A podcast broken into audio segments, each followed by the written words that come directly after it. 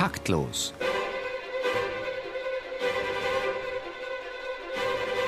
Das Musikmagazin von BR Klassik und der neuen Musikzeitung.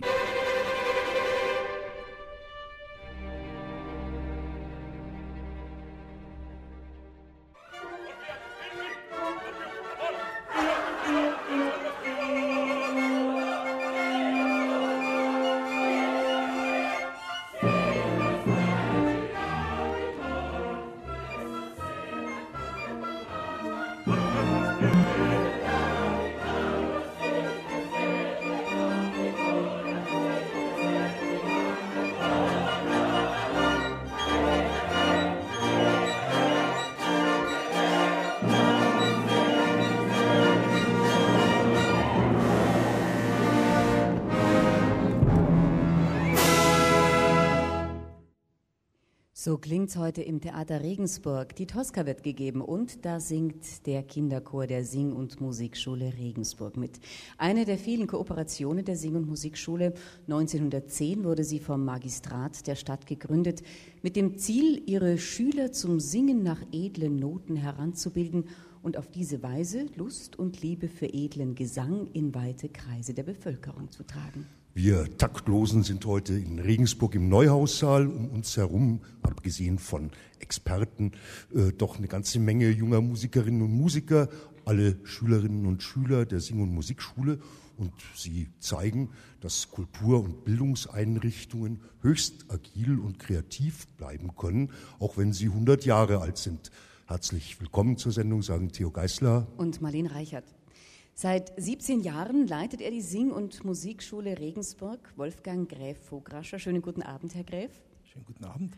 Wenn man auf die Homepage der Schule schaut, findet man ein umfassendes Angebot. Von der musikalischen Früherziehung über Orientierungskurse bis hin zum Einzelinstrumentalunterricht. Daneben natürlich die Chorprojekte.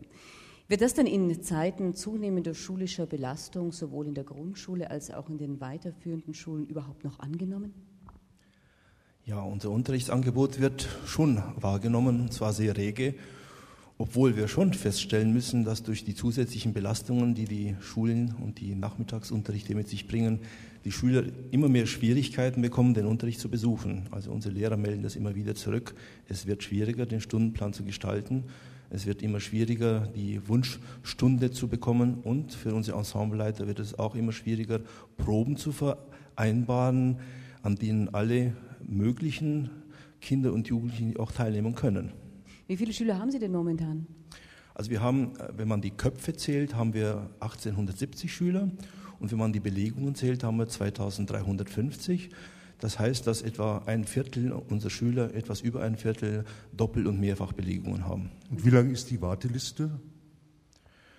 Ja, die, wir haben eine, eine Vormerkliste an der Schule und die ist äh, relativ lang. Äh, ich würde mal sagen, im Moment be bewegt sich um die 600 Köpfe, Kinder, Jugendliche, Erwachsene.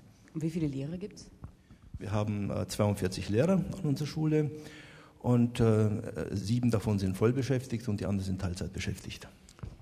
Wie die, die Musikschule vermittelt Musikkompetenz, Freude an der Musik, Freude an den schönen Künsten. Und damit ist, ich sage das zum Intendanten dieses Hauses, der auch unser Gastgeber ist, äh, damit ist ja auch dem Theater geholfen. Äh, Erne, weil die Sing- und Musikschule ist eigentlich eine Brücke, ein Türöffner fürs Theater, würden Sie das mit unterschreiben? Ja, es ist eine Notwendigkeit, hier entsprechende junge Leute auch für das Theater zu begeistern, auch dort auf ein Fundament zurückgreifen zu können. Sie haben es eingangs erwähnt und zum Hören, zum Klingen gebracht, eben die Tosca ohne den Kinderchor geht nicht. Und hier sind wir sehr froh, dass es die Sing- und Musikschule gibt.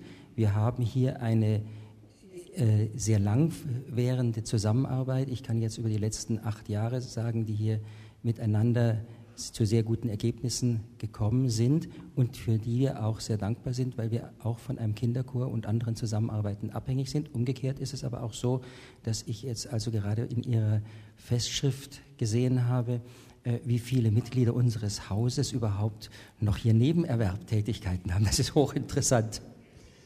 Ein paar Worte vielleicht zur eigenen Nachwuchsarbeit, die äh, das Theater Regensburg ja doch sehr konsequent durchführt. Gut, äh, unsere Nachwuchsarbeit sieht äh, nicht hier Schulungen vor oder im Bereich der Musik oder der Schauspielkonsequenz. Es gibt natürlich den Jugendclub, das ist eine kontinuierliche Arbeit, aber die ist im Rahmen unserer gesamten Anstrengungen des Kinder- und Jugendtheaters und die sind sehr umfangreich. Äh, ich hatte das seit 2002 hier immer angemahnt, dass es hier ein Kinder- und Jugendtheater geben muss. Und ich habe hier immer antichambriert und vor, ich glaube, es sind jetzt werden vier Jahre, wo dann äh, der Oberbürgermeister uns überrascht hat, als wir nicht mehr daran glaubten, wo wir allerdings auch in der Situation waren, dass wir sagten, so geht es nicht mehr weiter, weil wir bis dahin vier Jahre lang ein Kinder- und Jugendtheater zusätzlich gemacht haben. Und das war, da sind wir an die Grenzen gekommen. Und das ist sehr umfassend. Das ist zum Beispiel auch die Mitglieder unseres Philharmonischen Orchesters Regensburg, die einen enormen Einsatz dafür haben, sei es Instrumentenvorstellungen, sei es kammermusikalische Werke, mit denen sie weit in die Oberpfalz hinausgehen. Aber wir vom Theater machen natürlich auch hier Kinder- und Jugendkonzerte. Wir machen äh, Serien für Opernvorstellungen, sie nennen sich Ich und Du, wo wir auf der Bühne mit Sängern das Werk in schneller in, in einer einstündigen Form erklären. Wir haben hier jetzt glücklicherweise im dritten Jahr ein Kinder- und Jugendtheater, noch eine kleine Pflanze. Wir suchen noch dringendst eine äh, Lokalität, eine Immobilie, wo wir eine wirkliche vierte Spielstätte einrichten können, damit unser Kinder- und Jugendtheater auch ein Zuhause findet. Also wer in Regensburg hört und weiß, wo man vielleicht eine Immobilie findet, soll sich bitte melden im Theater Regensburg. Äh, das musste jetzt sein, Entschuldigung. Aber es äh, ist so, dass wir hier mit einigen Schauspielern sehr, sehr viele Produktionen machen. Wir machen drei bis vier Produktionen jede Spielzeit und wir berücksichtigen alle Altersklassen. Das ist mir sehr wichtig, nämlich von Kindergarten, Vorschule, Schulalter und Jugend. Zurück zur Musikschule. Das Singen gehört zu den Schwerpunkten der Musikschularbeit in Regensburg und dafür ist Matthias Schlier verantwortlich. Guten Abend, Herr Schlier. Guten Abend. Ihr Cantemusco hat momentan 600 Mitglieder. Wie machen Sie das? Es macht Spaß, also geht's. Nein, es ist so, wir sind altersgemäß gestaffelt, das ist ganz klar, dass nicht alle gleichzeitig zur Probe kommen. Es verteilt sich sozusagen auf die ganze Woche, Vormittagsunterricht, Nachmittags und die Großen dann am Abend. Ähm, wir greifen hier auf eine alte Tradition in Regensburg zurück, denn diese Singschule, die es eben jetzt seit 100 Jahren gibt, führt diese Arbeit ununterbrochen durch 100 Jahre Regensburger Musikgeschichte und darauf konnte man eben aufbauen. Die Motivation für neue Ideen war dann einfach vorhanden und deswegen sind die Regensburger hier eigentlich offen und das zeigt sich eben durch die hohe Anzahl der Kinder. Was machen Sie denn mit denen eigentlich? Nun, wir arbeiten sehr kontrastreich. Das heißt, natürlich fangen die Kleinen an, einstimmige Lieder oder Kanons, mehrstimmige A cappella Musik zu erarbeiten. Wir machen sehr viele szenische Projekte. Wir freuen uns natürlich immer, wenn wir auch vom Theater eingeladen werden, bei Produktionen mitzuwirken, machen aber sehr viele eigene Produktionen, Musical, Opern, ähm, machen auch mal ein Rockkonzert oder eine Gospel Night, so dass man die ganze Bandbreite, in der Kinder und Jugendliche heute eigentlich leben und auch als ihre Musik begreifen, dass wir die sozusagen anbieten und gleichzeitig auch sozusagen ein starkes Wir-Gefühl entwickeln, so dass man das Gefühl hat, ich singe, aber ich gehöre auch in eine Gemeinschaft. Und ich denke, solange wir das halten können, ähm, können wir eigentlich sagen, dass sich diese Cantemus-Struktur ausbauen wird. Sie haben gerade zwei CD-Produktionen hinter sich. Genau. Erzählen Sie uns was drüber. Ja, wir haben sozusagen äh, in den letzten Wochen einen doppelten Messias uns erarbeitet. Zunächst einmal am Dreikönigstag die klassische Form Messias von Georg Friedrich Händel mit einem Orchester Stella Matutina, also einem Ensemble für alte Musik. Und das waren unsere Ältesten, ganz klar. Und jetzt vor einigen Wochen dann die Jazz-Variante Messias Superstar eine ganz neue Komposition. War interessant, nicht ganz unumstritten, aber so, dass man wirklich mal ein bisschen damit spielen kann, was kann man aus diesen, mit diesen alten Meistern vielleicht auch noch in neuer Form bringen. Wir hören jetzt einen Ausschnitt mhm. aus dem Alten Meister.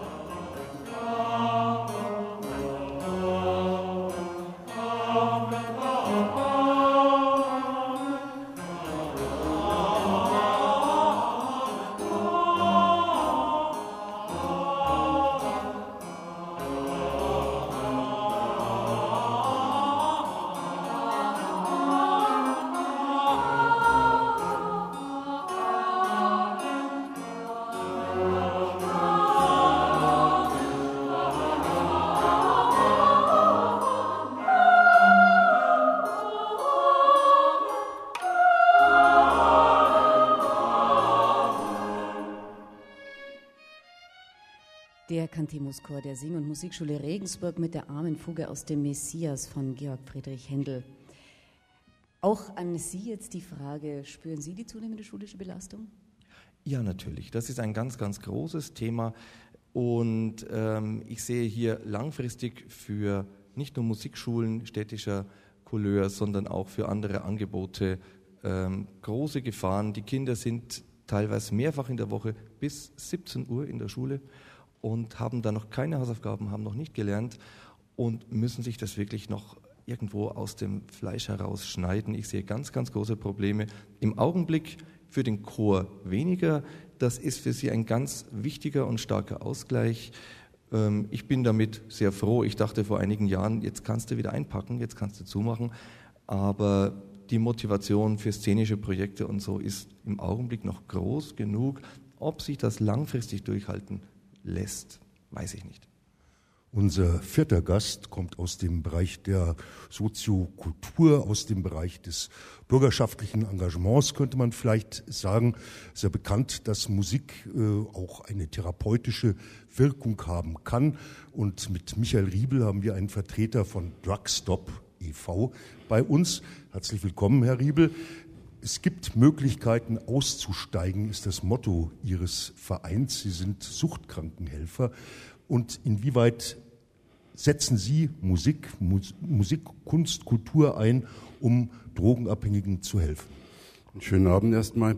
Ich, äh, ja, wie gesagt, wir betreuen Jugendliche und Leute, die ja nach der, nach ihrer langen Suchtkarriere einfach so sich mal entschieden haben, wieder zurückzufinden in die Gesellschaft und geben die Möglichkeit, ja, über Theater, über Kultur, ja, wieder heranzutasten ans, ans, ans gemeinsame Erarbeiten, Erarbeiten eines Ziels. Und äh, wir, ich, wir erleben das ganz oft, dass das einfach sehr positive und nachhaltige Wirkung hat. Unter anderem ist es auch hm, so ein Anlass dafür gewesen, dass dieser Verein Drugstop dadurch entstanden ist und sich dadurch auch entwickelt hat vor zehn Jahren.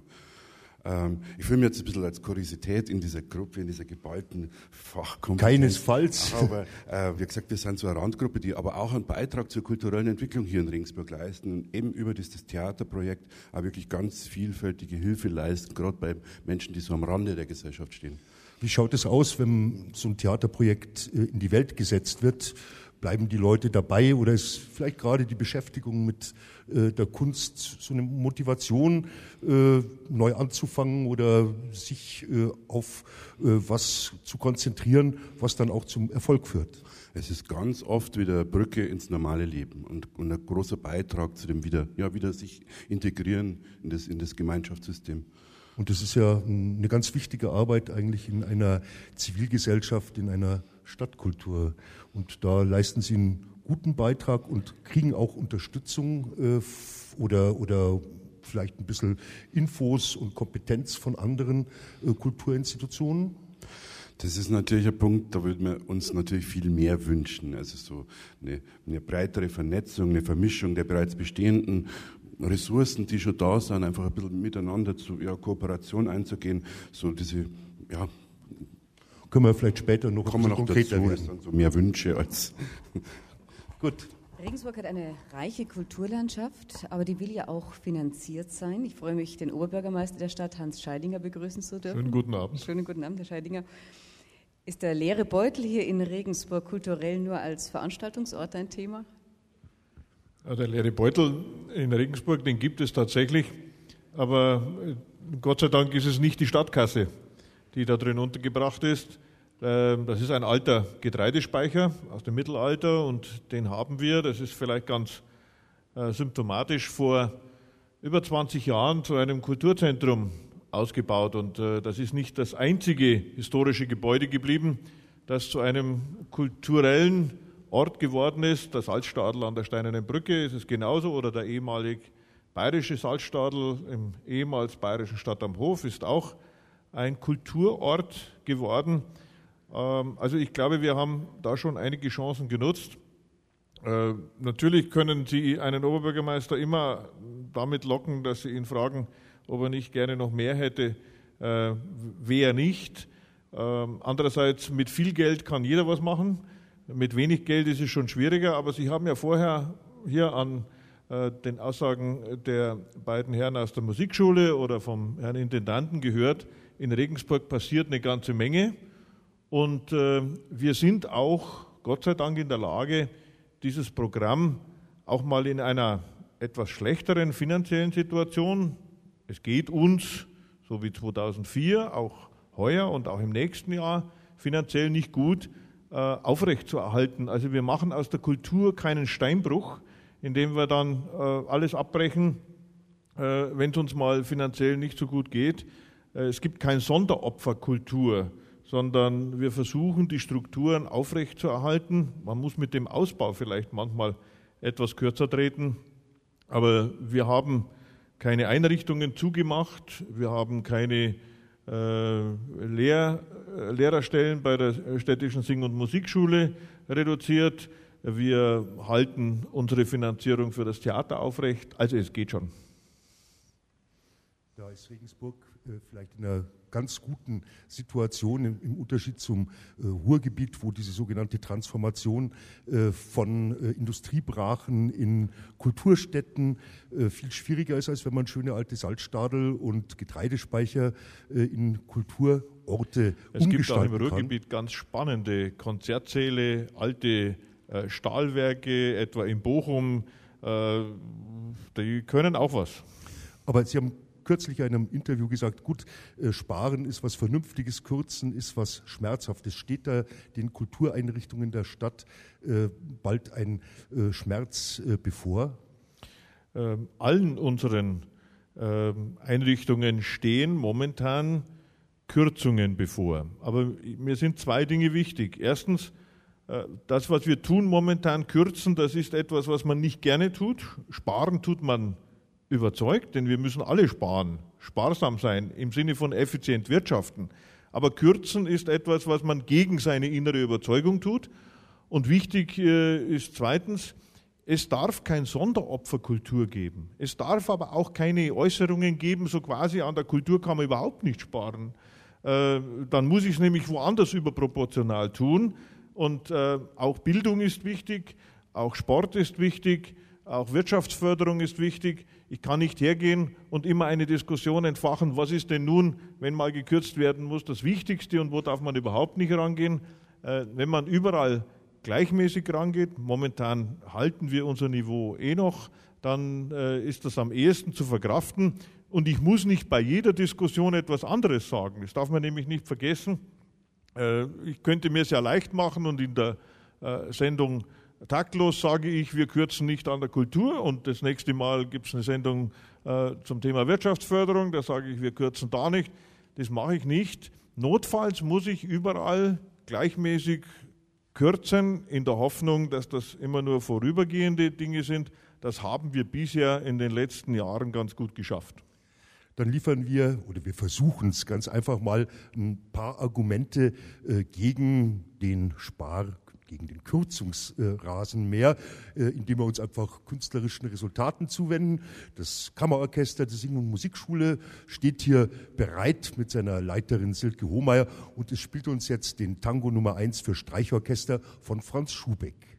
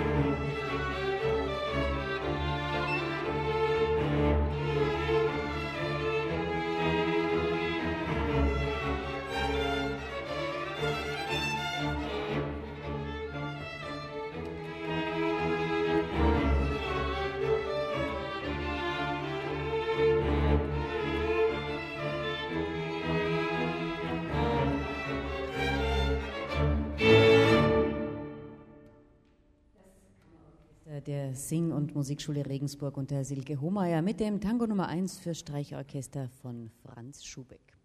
Stadtkultur, Musikkultur haben wir uns heute als Überschrift verpasst.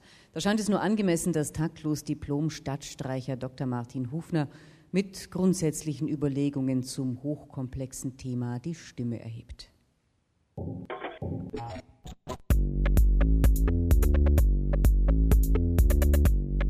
Städte gibt es schon lange. Stadtkultur dagegen ist eine relativ neue Erfindung. Als Prototypen von Städten als Schmelztiegeln verschiedenster divergenter Lebensformen gelten nach wie vor Orte wie New York, Paris, London oder Berlin. Doch auch in kleineren Städten in Deutschland schmilzt was. Kultur im durchaus doppelten Sinn oder besser gesagt Kulturen. Orte wie Regensburg zeigen darin ihre Lebendigkeit, gerade auch musikalische Lebendigkeit, wenn vom Theater bis zum Kindergarten Musikkultur gedeiht, von der Musikschule bis zum Club im Parkhaus. Vom Jazz über das Kabarett bis zum traditionellen Zwiefachen findet man in Regensburg alles. Nun gut, die neue Musikszene ist hier etwas stiller. Regensburg ist eben eine eher alte Stadt.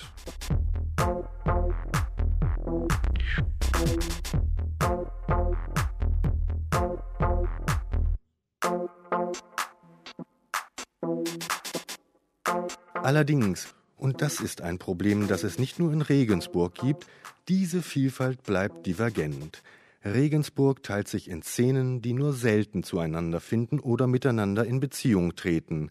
Ein großer musikalischer Gemischtwarenladen wird so nur wenig zum kulturellen Schmelztiegel, der er sein könnte. Die Szenen teilen sich leider nicht nur nach Kulturinhalten, sondern auch sozial. Die musikalischen Kästchen sind alle besetzt, aber sie tauschen ihre mögliche Wärme miteinander nicht aus. Für sich genommen ist hier alles sehr heimelig und kuschelig, gegeneinander bleibt man kalt. Und das ist gerade deshalb so schade, weil Städte wie Regensburg das Potenzial hätten, enorme kulturelle Kraftwerke zu werden. Sozusagen ein New New York im Kleinen, nur viel größer. Wenn also Musikschule und Theater im positiven Sinn miteinander sympathisieren, so eröffnet dies neue Chancen kultureller Weiterentwicklung.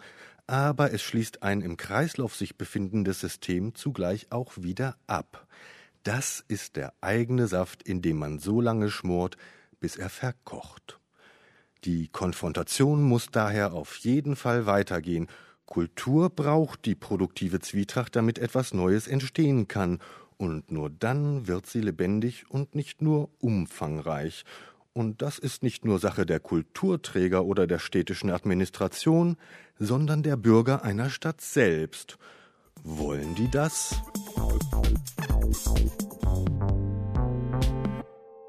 Stadtkultur, Musikkultur, 100 Jahre Sing- und Musikschule Regensburg ist unser Thema heute beim Musikmagazin Taktlos live auf BR Klassik. Unsere Gäste sind der Leiter der Sing- und Musikschule Wolfgang Gräf Fugrascher, der Intendant des Theaters Regensburg Ernö Weil, der Chorleiter der Musikschule Matthias Schlier, Michael Riebel von Drugstop e.V. und der Regensburger Oberbürgermeister Hans Scheidinger. Ja, die produktive Zwietracht, die unser Stadtstreicher Martin Hufner da gerade angesprochen hat. Ist denn zum Beispiel die Kulturinitiative der Stadt namens Zehn Aufbruch eine mögliche Startrampe dafür? Frage in die Runde.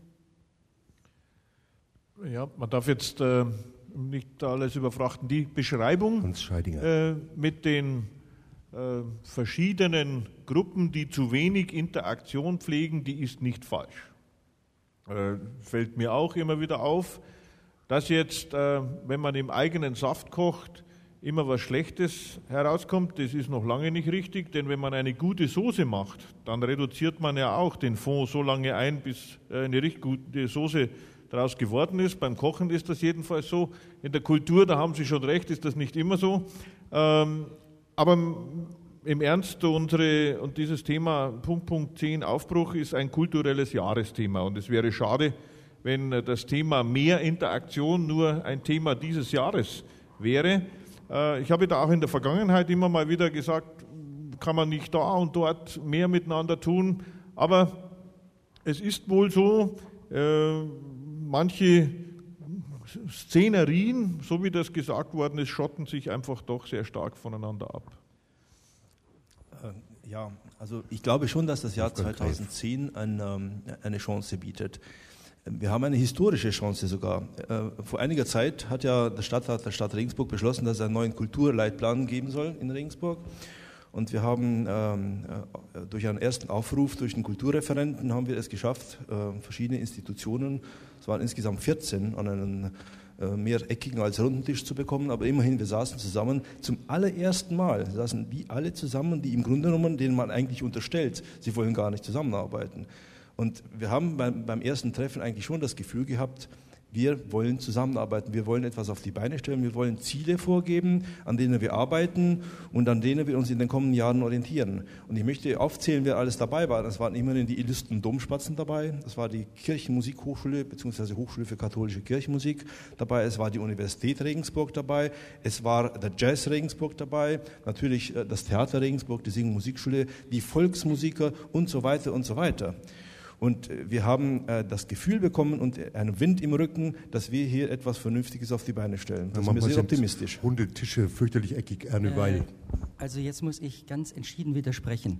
Und zwar, es war ein absolut eckiger Tisch, an dem sich einige Institutionen gar nicht hingehörig empfanden. Und das war zum Beispiel, dafür kann ich für die Kollegen sprechen, für die Domspatzen, das kann ich für die Kirchenmusik sagen, das kann ich fürs Theater sagen. Und äh, es geht auch darum, der vorherige Beitrag, auch da muss ich entscheidend widersprechen. Und diese Leitfaden 2010, das finde ich eine gute Aktion. Nur, man muss auch sagen, man kann nicht auf einmal sagen, wir haben einen, einen gemeinsamen Nenner, darunter steht Regensburg. Es haben sich viele ganz wichtige Institutionen gerade dadurch herausgebildet und sind groß geworden, weil sie eine kleine, intensive Keimzelle waren und sie sind heruntergefallen, als sie zu groß wurden. Und äh, ich denke, die Zusammenarbeit, es war der Beginn dieser Sendung, wo wir gesagt haben, Theater und Sing- und Musikschule, das betrifft uns vom Singen. Mir wäre es am liebsten, die Sing- und Musikschule würde nur aus singenden Kindern bestehen und die würden noch viel höher qualifiziert, weitergebildet, sodass ich einen Chor abrufen kann, ständig auf den zurückgreifen. Herr Schlier, Sie wissen unsere Probleme bei Lohengrin, wir sind direkt da dran. Also äh, baut die Sing, die, das Singen in der Sing- und Musikschule aus. Das wäre der egoistische Wunsch des Theaters. Aber Herr Weil, Sie wollen jetzt sicherlich nicht, nicht darauf abspielen, dass die Singschule eine Abteilung des Stadttheaters wird. Noch nicht, leider. Nein, nein, da, da werde ich auch heftig widersprechen. Also da sieht man mal, wie die, wie die Interessen unterschiedlich sind und das sollte man ruhig auch so nehmen. Erst aus dieser produktiven Auseinandersetzung entsteht auch etwas. Das muss man auch positiv sehen. Produktive Zwietracht äh, war ja das Stichwort. Herr Riebel, wie fühlen Sie sich in diese äh, Zwietracht eingebunden mit Ihrer sozialen Initiative, mit Ihrer sozi soziokulturellen Initiative? Stehen Sie ganz außen vor, sitzen, saßen Sie am runden Tisch? Also ich persönlich war nicht an dem runden Tisch, so viel ich weiß. Nee, weiß ich sicher, dass ich nicht dabei war. Äh, wie gesagt, es ist ein, ein ganz schwieriger Part hier. Dieses, dieses, ja, wie gesagt, am Rande zu stehen und bei bereits funktionierenden, bestehenden, festen Einrichtungen. Aber ich denke grundsätzlich, Kultur ist ja was, was ganz Lebendiges und was ganz Wertvolles in der Gesellschaft und auch was ganz Wichtiges. Äh, es trägt dazu bei, um so aus dieser ja, Produktivität, die man dann jeden Tag hat, auch mal ein bisschen ja, sich auszuruhen, sich wohl wohlzufühlen und einen Weg zu finden, wieder ja, zu, zu seinem Inneren, zur Besinnlichkeit und ähm, ja, was. Äh, was Sie gerade sagen, ich finde, eines ist viel wichtiger. Wir sind hier von verschiedenen Institutionen. Wir sind alle Regensburger Institutionen. Und die Frage ist doch nicht die, was Tolles macht das äh, Theater Regensburg, was Tolles macht die Sing- und Musikschule, sondern was verbindet uns. Und da ist doch eigentlich eine entscheidende Sache, wo ist die erzieherische, die pädagogische Arbeit unserer Institutionen, wo ist unsere Verantwortung für Kultur als solche und für Bildung und ich sage auch für Erziehung. Ja, in diese Bresche springt ja an vielen Stellen auch eben die Sing- und Musikschule. Ich spreche jetzt mal dafür, die aus meiner Sicht jetzt, ich sage das als Moderator völlig parteiisch, ähm, die aus meiner Sicht auch eine Kulturinstitution mit ganz großer Bandbreite ist inzwischen und nicht das sage ich jetzt auch ein bisschen provozierend, ein Lieferant für einen guten Extrachor äh, äh, bei der Tosca. Ich denke mal, das ist auch nicht das Selbstverständnis von Herrn Gräf. Also nochmal, ich meine, wir haben ja vorhin schon mal gesagt, wir haben, ein, ein, wir haben sehr viele Schüler an der Schule und, und der größte Teil der Schüler, den muss man der musikalischen Grundausbildung zuordnen. Und die musikalische Grundausbildung, das ist natürlich neben der Früherziehung und der Grundausbildung, ist es natürlich die Singklassen, es sind die Blockflötenklassen und das ist der, es ist der große stadtübergreifende Cantemuschor. Aber neben den Sängern, und ich, ich sage ganz bewusst, ich, ich, ich, mag, ich mag die Sänger ganz besonders. Und ich, ich denke, man sollte Singen immer fördern, weil Singen ist die erste Stimme, die einem Kind zur Verfügung steht. Man muss das nicht kaufen. Es gibt eine natürliche Stimme, es gibt eine natürliche Musikalität und das muss gefördert werden. Und wer immer sagt, Kinder singen heute nicht mehr, da muss ich sagen, das stimmt gar nicht. Wenn, wenn man die Leute hat, ich, ich sehe jetzt einen Schlier an, die mit den Kindern umgehen können, die, die Kinder kommen, die kommen gerne, sie kommen begeistert und wenn man in diese begeisterten Gesichter sieht, wie die singen, wie sie spielen, wie sie Theater machen, wie sie, wie sie Musiktheater machen oder, oder Oratorien oder, oder auch Konzerte dann, dann weiß ich, dass wir auf dem richtigen Weg sind mit dem Singen. Aber genauso wie ich es mit dem Singen weiß, weiß ich, dass wir auch, das auch mit dem Instrumentalunterricht sind. Das Ganze ergänzt sich gegeneinander. Viele Sänger, die beim Herrn Schlier im Cantemuschor anfangen zu singen, die wollen nach einigen Jahren ein Instrument lernen. Mittlerweile ist es ja so, dass wir die allermeisten Instrumentalisten, die bei uns ein Instrument lernen, von der Violine bis zur Tuba, und vom Akkordeon bis zum Schlagzeug, die haben vorher auch den Cantemuschor durchlaufen, beziehungsweise machen beides gleichzeitig.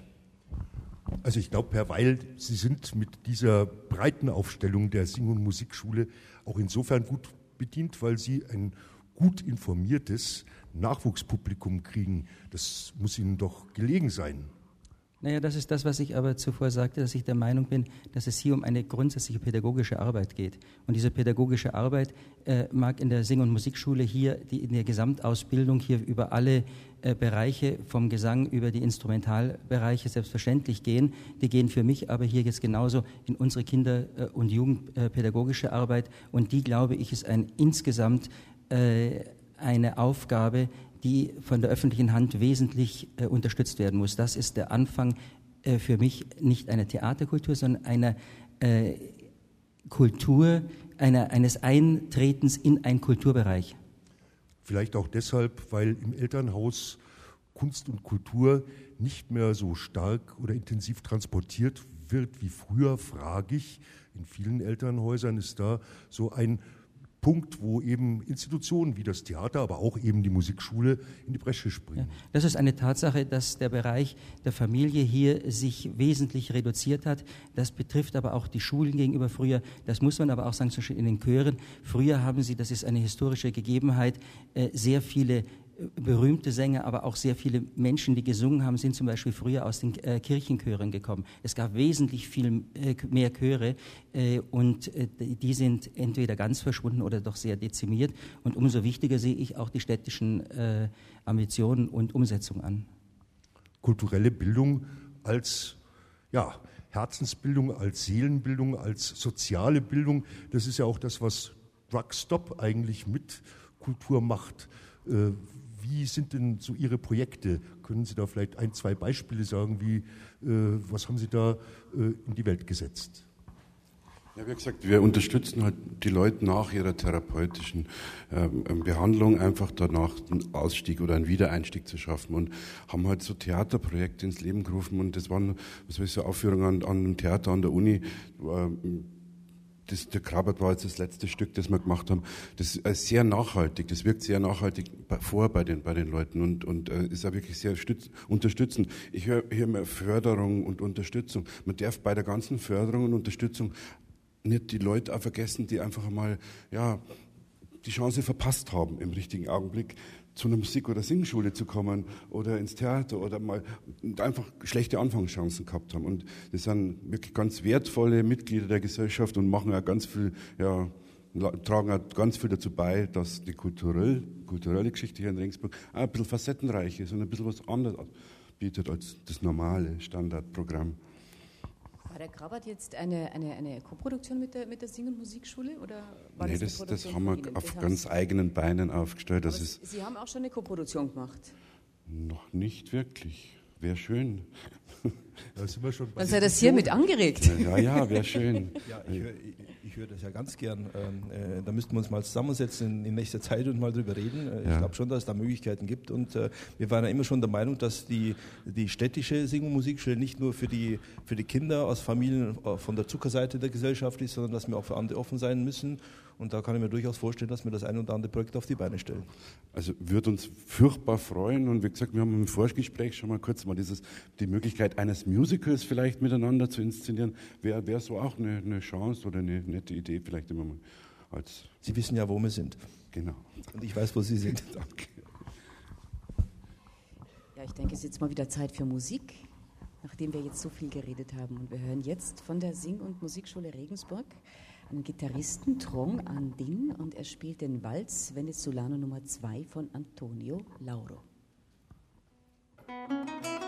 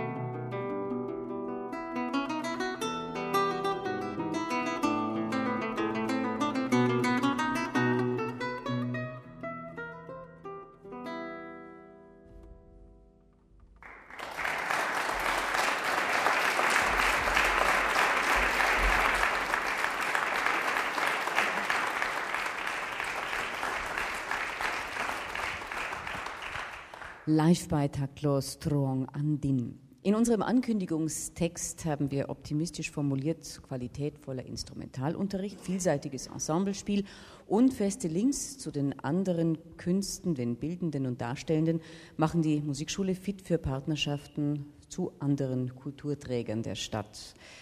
Solcher Bündelung der Kräfte kann man Modellcharakter zusprechen, bayernweit, bundesweit. Gute Teile dieses Modells scheinen realisiert. Taktlos fragen wir nach kooperativen Optimierungsmöglichkeiten. Wie könnten die hiesigen Kultur-, Sozial- und Musikinstitutionen noch mehr voneinander profitieren? Vorschläge. Ich glaube, der Herr Schlier hat da ein paar großartige Visionen. Bildungspolitischer Natur zum Beispiel. Ich möchte ganz kurz nochmal auf den Herrn Weil zurückkommen, der ganz stark seinen äh, pädagogischen und vor allem erzieherischen Aspekt in den Mittelpunkt gestellt hat.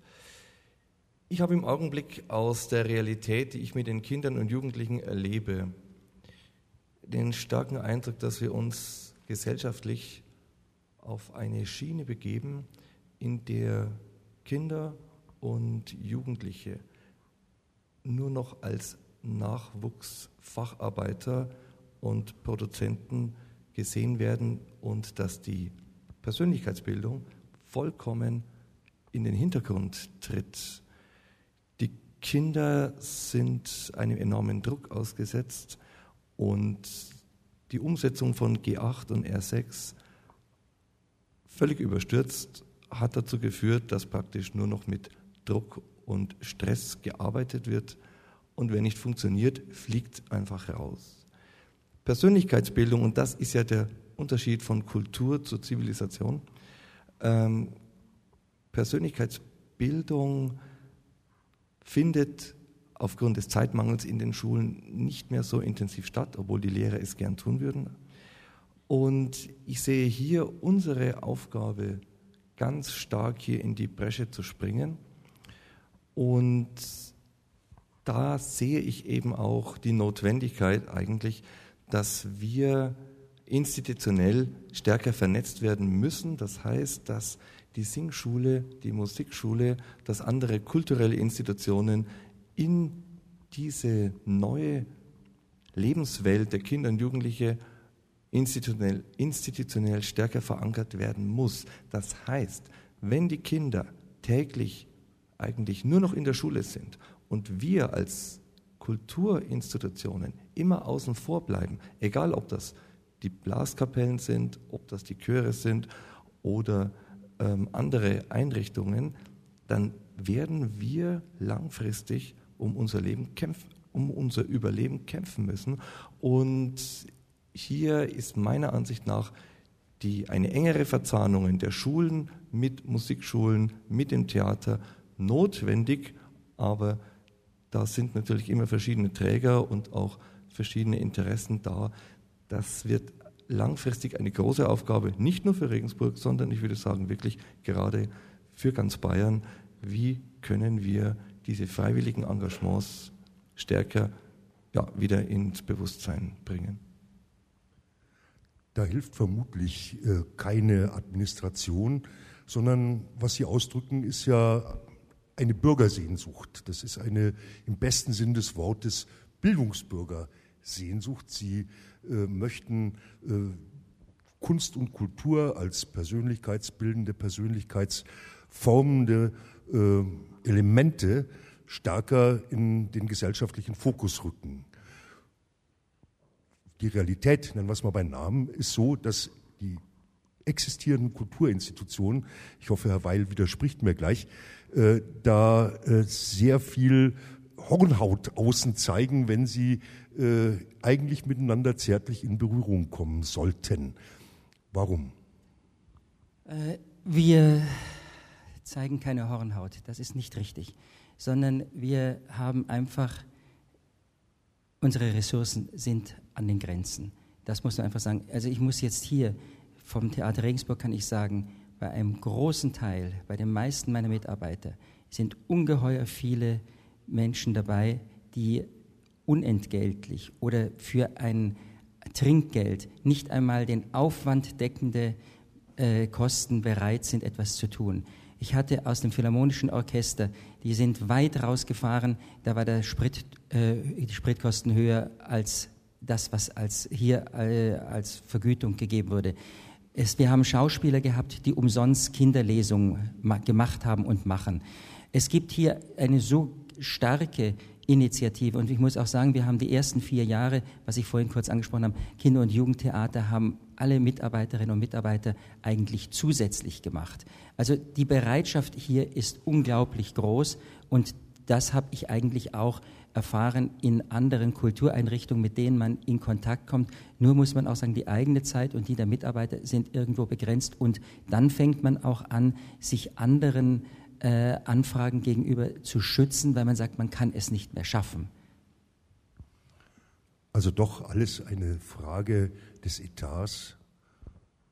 Ist nicht auch in der Musikschule, gerade jetzt auch bei Drugstop, unglaublich viel äh, bürgerschaftliches Engagement vorhanden, das es eigentlich erst möglich macht, in so einer äh, Zivilgesellschaft dann ganz bestimmte Interessen, ganz bestimmte Ideale auch zu transportieren und durchzusetzen.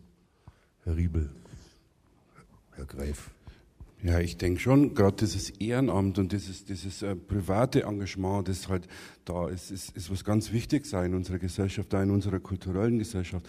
Ähm, die Leute, die durchs Raster fallen, sollten halt da, für die muss ich einfach in die Bresche springen, weil ich einfach da, dafür bin. Ich meine, das, was funktioniert, das funktioniert, aber die Leute, die nicht funktionieren, die brauchen auch eine Anlaufstelle und einen Platz. Und das wird ganz viel mit Ehrenamt und mit privatem Engagement und, und, und abgedeckt. Es wäre einfach auch schon schön, auch in Zeiten knapper Kassen, wenn man einfach die bestehenden Ressourcen einfach auch ein bisschen mit benutzen könnte und zumindest die Möglichkeit und die Option hätte, äh, da zumindest anzufragen, mal zu schauen, was geht denn miteinander oder nicht. Es steht ja auch vieles leer und vieles wird ja gar nicht benutzt manch, zu manchen Zeiten. Vielleicht gäbe es da eine Möglichkeit, irgendwie so eine ja, Verknüpfung anzuregen. Ich möchte auch nochmal da einhaken, wo Herr Weil aufgehört hat. Es ist äh, bei den Mitarbeitern der Sing- und Musikschule ganz ähnlich wie bei denen vom, vom Theater. Äh, die Mitarbeiter der Sing- und Musikschule arbeiten sehr äh, engagiert und teilweise enthusiastisch, manchmal bis an die Grenzen ihrer, ihrer Leistungsfähigkeit. Und wenn das nicht gegeben wäre, dann könnten wir unsere Arbeit, so wie sie sich im Moment darstellt, überhaupt nicht leisten. Wir haben in diesem Jahr äh, ein, ein rundes Jubiläum zu feiern, wie ja äh, öfters angeklungen ist heute. Wir tun das gerne und, und wir, wir fühlen uns in einer Tradition von, von einem Engagement in Regensburg getragen, das 1910 begonnen hat und ununterbrochen durchgegangen ist. Man muss sich mal vorstellen, dass auch in schlimmen Jahren die, die Singschule damals, die Zentralsingschule funktioniert hat und sie hat immer so funktioniert. Die Menschen, die da gearbeitet haben, die haben bis an die Grenzen ihrer Möglichkeiten gearbeitet, auch dann, wenn sie nicht mit den Verträgen ausgestattet waren, die ihnen ermöglicht haben, jetzt davon ein volles Einkommen zu erzielen. Ähm, wir an der Sing- und Musikschule haben unsere Hausaufgaben immer gemacht. Das heißt, wir wussten, dass wir sparsam umgehen müssen mit unseren Ressourcen. Das tun wir, das haben wir immer getan und wir tun es heute. Ich höre natürlich ungern, dass, äh, dass von möglichen Kürzungen die Rede ist. Wenngleich, wenn es so ist, dann ist es so. Dann äh, bin ich auch sicher, dass wir keine Ausnahme bilden werden an der Musikschule und wir müssen uns dagegen wappnen. Das heißt, wir müssen uns so aufstellen, dass wir unsere Aufgaben in Zukunft auch erfüllen können. Es macht keinen Sinn, wenn Kinder zu uns kommen, äh, die Warteliste klang an und wollen gerne zu uns kommen. Und dann heißt es ja, wir können euch aber nicht nehmen. Ich möchte keinen der hier anwesenden Dame und Herren äh, äh, zumuten oder, oder äh, das erleben, äh, äh, ähm, dass sie das erleben müssen, dass Kinder voller Begeisterung zu uns kommen und mit sehr enttäuschten Gesichtern wieder abziehen. Hans Scheidinger, eigentlich kann ein Oberbürgermeister doch unglaublich froh sein und vielleicht auch ein bisschen stolz auf eine Bürgerschaft, die mit so viel Engagement und auch im Grunde genommen mit so viel Bescheidenheit äh, Kulturarbeit leistet. Nun ist es ja leider so, äh, dass äh, Kulturinstitutionen in den Städten eben zu den freiwilligen Leistungen zählen und deswegen oft besonders äh, äh, auch gefährdet sind. Auf der anderen Seite hat man ja hier in Regensburg durchaus den Eindruck, dass äh, auch gerade ihrerseits wirklich ein Engagement und eine Liebe zur Sache da ist. Nun hört man äh, so von Kollegen, die hier vor Ort arbeiten, dass vielleicht äh, ein, eine Beengung, die beide Institutionen, äh, die feste Institutionen der Stadt sind, also sowohl das Theater wie auch die Musikschule, ein bisschen beklagen, nämlich eine räumliche Enge, äh, dass die vielleicht behoben werden könnte. Äh, können Sie da Hoffnung machen? Ähm, zum Thema räumliche Enge. Wir sitzen hier im schönsten klassizistischen Saal südlich von Weimar. Ich habe mich vor 13 Jahren getraut, dieses ganze Theater hier zu sanieren. Das hat damals 52 Millionen Mark gekostet und es gab kein Förderprogramm dafür. Wir haben dann doch eine Menge Zuschüsse einsammeln können. Und das haben wir in einer Zeit gemacht, in der äh, andere Städte ihre Theater zugesperrt haben. Und äh, wir sanieren die Sing- und Musikschule und wir haben zum Beispiel der Sing- und Musikschule auch äh, ermöglicht, dass sie das fördert, vorrangig fördert, stark in den Fokus nimmt, was ihre Aufgabe ist. Wir wollen ja nicht billigen Musikunterricht an Instrumenten erteilen und damit äh, Musiklehrern äh, die, die Schüler wegnehmen. Das ist nicht die Arbeit. Der Herr Gref Vograscher hat ja gesagt, wir machen äh, Chöre, wir fördern das Ensemblespiel und äh, an finanziellen Dingen ist das äh, nicht gescheitert. Ähm, auch wir haben begrenzte Ressourcen, aber ich glaube, ich kann auf, mit diesen beiden Beispielen deutlich machen, wir haben natürlich auch weitere Ideen. Wir haben eine Idee für ein Haus der Musik. Ähm, wir haben hier ein historisches Theater. Wir haben hier in diesem Neuhaussaal zum Beispiel den Orchesterprobenraum des Philharmonischen Orchesters der Stadt Regensburg. Das ist keine ideale Lösung. Äh, wir hätten gerne einen zusätzlichen Orchesterprobenraum. Wir hätten gerne einen Chorprobenraum. Wir hätten gerne zusätzliche äh, Räumlichkeiten. Der Herr Weil hat es gesagt, für das Kinder- und Jugendtheater. Wir haben vor drei Jahren eine vierte Sparte am Theater aufgemacht. Auch in Zeiten, in denen andere Theater ums Überleben kämpfen und äh, schauen Sie mal nach Berlin. Äh, man, muss, äh, man, man, muss die Kirche auch im Dorf lassen, da, was da für Diskussionen geführt werden oder in äh, Städten in Nordrhein-Westfalen. Natürlich könnte man gerne mehr machen. Ich will noch zum Thema mehr machen auch einen Aspekt sagen, der, der vorher schon mal angesprochen wurde, obwohl er nicht wörtlich vorkam. Wenn sich die Sing- und Musikschule zu Recht darüber beklagt, dass äh, die Kinder nachmittags natürlich nicht so äh, viel Zeit haben und terminlich verfügbar sind, wie wir das früher gewohnt waren, dann darf ich Sie mal darauf verweisen, wenn ich jetzt morgen in einer Diskussion zum Thema Ganztagsschule bin, dann wird dort heftigst, und zwar zu Recht, weil das äh, ein Bedürfnis von Eltern heutzutage ist, eine stärkere Ausweitung von Ganztagsschulangeboten gefordert. Wir tun auch das. Die Stadt Regensburg eröffnet in der übernächsten Woche eine, ein verpflichtendes Ganztagsgymnasium. Ähm, und ich sage jetzt, jetzt sind die, die, das Gymnasium, die Schulen sind gefordert. Wir haben eine, eine Ganztagshauptschule eröffnet. Da wird viel mehr Musik gemacht in dieser Ganztagshauptschule als in allen anderen Hauptschulen. Äh, das ist positiv. Jetzt sind die Schulen und die Sing- und Musikschule sind gefordert, etwas Neues an Kooperation auszuprobieren. Eingefahrene Bahnen verlassen, nicht klagen, was ist, sondern sagen, wir, wir, wir, wir wissen, dass das heute so ist und keiner wird hergehen, jedenfalls ich tue es nicht und sagen, Ganztagsschulangebote sind schlecht, sie werden gebraucht und wir, wir bauen sie intensiv aus, und dann muss man auch neue Kooperationen ausbauen. Und da helfen wir dazu. Da werden wir dazu helfen. Und am meisten freut uns der Hinweis auf das Haus der Musik, in dem sicher auch die Musikschule äh, den einen oder anderen Zusatzraum findet. Ja, und das war's dann auch schon wieder mit Taktlos für heute. Auf die nächsten 100 Jahre herzlichen Glückwunsch an die Sing- und Musikschule vom Taktlos-Team. Und Dank für die Gastfreundschaft an den Intendanten des Theaters Regensburg, Ernö Weil, und natürlich auch an unsere anderen Experten auf dem Podium für ihr Engagement. Für die technische Realisation zeichneten Tonmeister Thorsten Schreier, Klaus Brandt und Bernd Stoll verantwortlich. Regie Christoph C. Stechbart, Redaktion Merit Forster. Nachhören können Sie die heutige Sendung wie immer im Internet unter www.nmz.de slash taktlos und bald auch anschauen. Und beim nächsten Mal am 1. April bei BR Klasse gibt es live aus Münchens Tube gründliches Nachhören und Denken zum Thema Klangkunst. Mit dabei der Klangkunst-Weltmeister Robin Minach. Und jetzt begleitet uns das Blechbläserensemble der Sing- und Musikschule Regensburg, die Crosslane Brass, Leitung Christine Hartmann, aus der Sendung mit A Brand New Day von Luther Vandross. Einen schönen Abend wünschen euch allen, Ihnen allen Theo Geisler. Und Marlene Reichert.